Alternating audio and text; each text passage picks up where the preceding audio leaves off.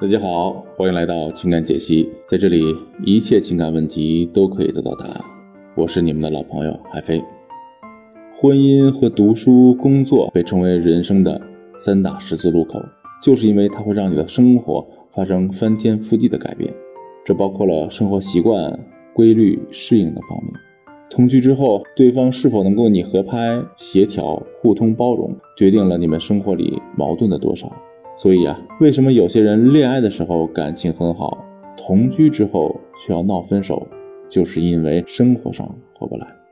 今天的粉丝就遇到了这样的问题，他说啊，我和老公是异地恋直接结婚的，彼此独立性都很高，我算是居家贤惠型的，老公也是习惯了独居，生活能力不弱。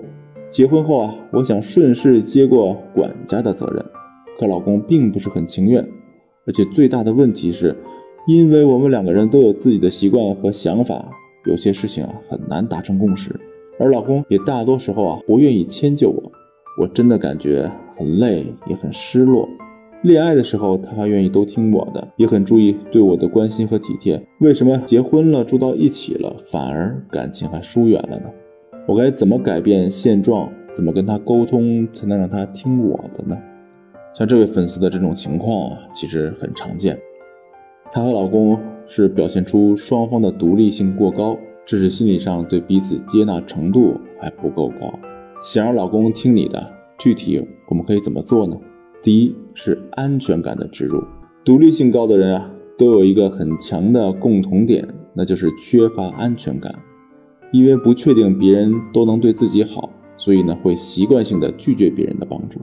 因为不喜欢那种事情不在自己掌控力的不确定性，所以什么事情都要亲力亲为。因为害怕事情失控之后造成无法承担的后果，宁愿按自己的能力去决定事情的走向。大部分独立的人啊，其实不是自我意识上追求独立，而是被迫的逼自己独立起来的。他们害怕受伤，也害怕失去，更害怕付出了却得不到自己想要的。所以，对这样的男人啊，要真正走进他的内心，潜意识植入安全感的概念是很重要的。我们不能强硬的要求他必须立刻把事情交给我们做，这样呢，反而会造成他极大的不安，对你更加抵触和抗拒。刚开始，我们可以尝试去做一些无关轻重的小事儿，这些小事儿应该是一些平时他习惯自己做。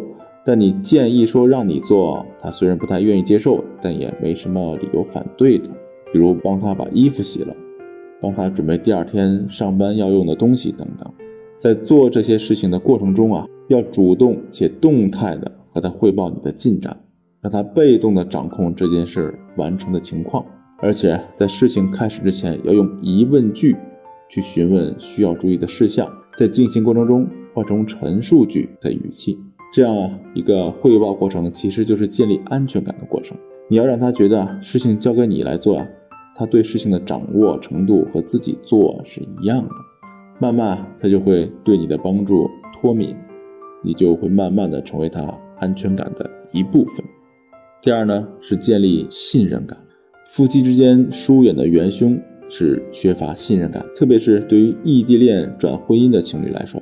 不信任感会比同居过的情侣要强很多，因为你们没有很好的照顾过他，没有展示你对他的了解和关心，在大事上信不过你，小事上也觉得自己来是一样可以的。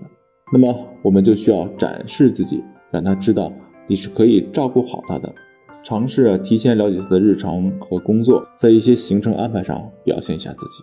比如，当你听说他要出差之后，可以撒娇的表示。你要离开了，我好舍不得你啊！既然呢不能够陪你一起去，就让我为你做点什么吧。让他同意你帮他订机票，然后啊说：“亲爱的，我给你订了后天晚上九点的航班，可以避开晚高峰。那天家里的车限号，我就不送你了。不过啊，我给你约好了顺风车。知道呢，你坐飞机会头晕，我还给你准备了一些药，你记得要带上啊。”技巧点就是在他预料的事情完成度上表现的比他想的还要好，既要表现你对他的关心和了解，也要表现出你的能力。从这样的小事上为他做主开始，慢慢的让他觉得把事情交给你做好像也不错。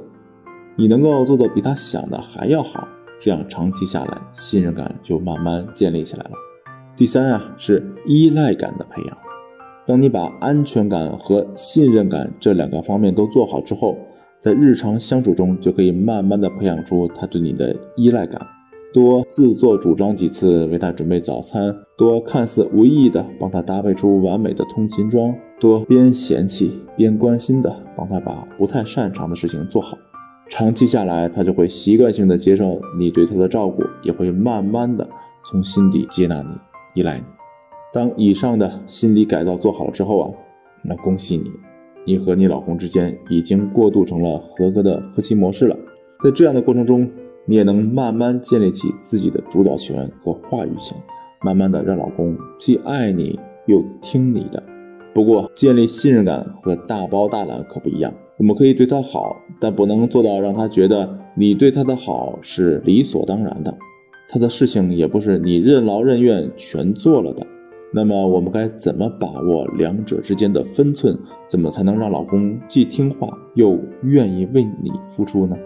那赶快添加我们的分析师的微信，文姬零八，文姬的全拼零八，我们来为你定制一对一的解决方案。文姬说爱，迷茫的情场，你得力的军师。